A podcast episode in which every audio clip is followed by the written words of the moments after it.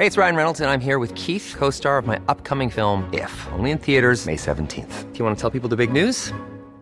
All right, I'll do it. Sign up now and you'll get unlimited for $15 a month in six months of Paramount Plus Essential Plan on us. Mintmobile.com slash switch. Upfront payment of $45 equivalent to $15 per month. Unlimited over 40 gigabytes per month. Face lower speeds. Videos at 480p. Active Mint customers by 531.24 get six months of Paramount Plus Essential Plan. Auto renews after six months. Offer ends May 31st, 2024. Separate Paramount Plus registration required. Terms and conditions apply if rated PG.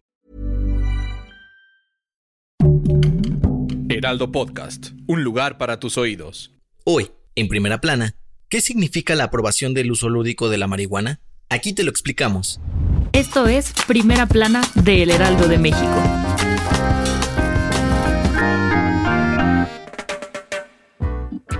Luz verde a la verde. Este lunes, con ocho votos a favor y tres en contra, los ministros de la Suprema Corte de Justicia de la Nación aprobaron el uso lúdico y recreativo de la marihuana. Aunque suena como un sueño, el gobierno aún tiene que afinar muchas cosas, pues la Secretaría de Salud debe emitir autorizaciones para que los adultos puedan sembrar, cosechar, transportar y consumir cannabis. Además, la COFEPRIS tendrá que trabajar en nuevos lineamientos para quien la compre, asegurarse de que no se consuma frente a menores de edad, que no afecte a terceros y que está prohibido manejar u operar maquinaria pesada bajo sus efectos. Gracias a esto, los activistas que han peleado durante años para legalizar la marihuana mostraron su felicidad en las redes sociales y dijeron que fue un día histórico porque México dio un gran paso en cuanto a los derechos humanos como el de libre desarrollo a la personalidad. Con información de Diana Martínez. Si te gusta Primera Plana, no olvides seguir nuestro podcast en Spotify para estar al día de las noticias más importantes. Lo que se venía rumoreando por fin sucedió, y es que la jefa de gobierno, Claudia Sheinbaum, anunció durante su conferencia de prensa que Florencia Serranía dejaría de ser la directora del metro, luego de ser señalada como responsable de una de las mayores crisis del sistema de transporte con la tragedia de la línea 12. En su lugar, entrará Guillermo Calderón, el nuevo director del metro tiene un amplio currículum. Ha trabajado durante 15 años en diferentes proyectos de transporte público de la Ciudad de México, ya que ha sido director general del Servicio de Transporte Eléctricos y del Metrobús. Guillermo Calderón dijo que dará prioridad a la rehabilitación del metro de la Ciudad de México, sobre todo en la línea 12. Esto tras la tragedia que ocurrió en el tramo elevado el 3 de mayo y dejó 26 personas fallecidas y 90 más heridas. Además, dijo que buscarán renovar y modernizar las demás líneas, pues buscarán mejorar las vías, trenes y sistemas de señalización y también darles mantenimiento constantemente. Con información de Almaquio García.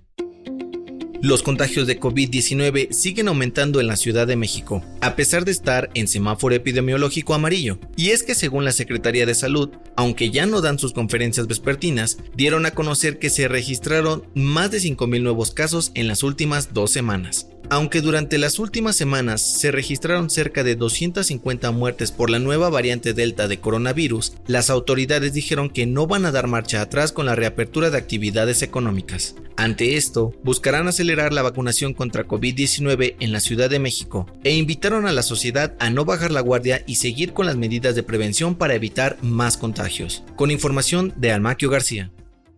En otras noticias, la Secretaría de Hacienda informó que criptomonedas como el Bitcoin no son legales en México y advirtió que los bancos no pueden ofrecer al público operaciones con ellas. En noticias internacionales, la Universidad de Oxford dio a conocer un estudio donde se demuestra que mezclar dosis de las vacunas anti-COVID de Pfizer y AstraZeneca ayuda a producir más anticuerpos. Y en los espectáculos, el Festival Tecate Pal Norte dio a conocer el cartel para su edición 2021. Los artistas internacionales y nacionales que encabezarán el evento son los Foo Fighters, Time Pala, Alejandro Fernández, The Cooks y Ed Maverick, entre muchos otros más.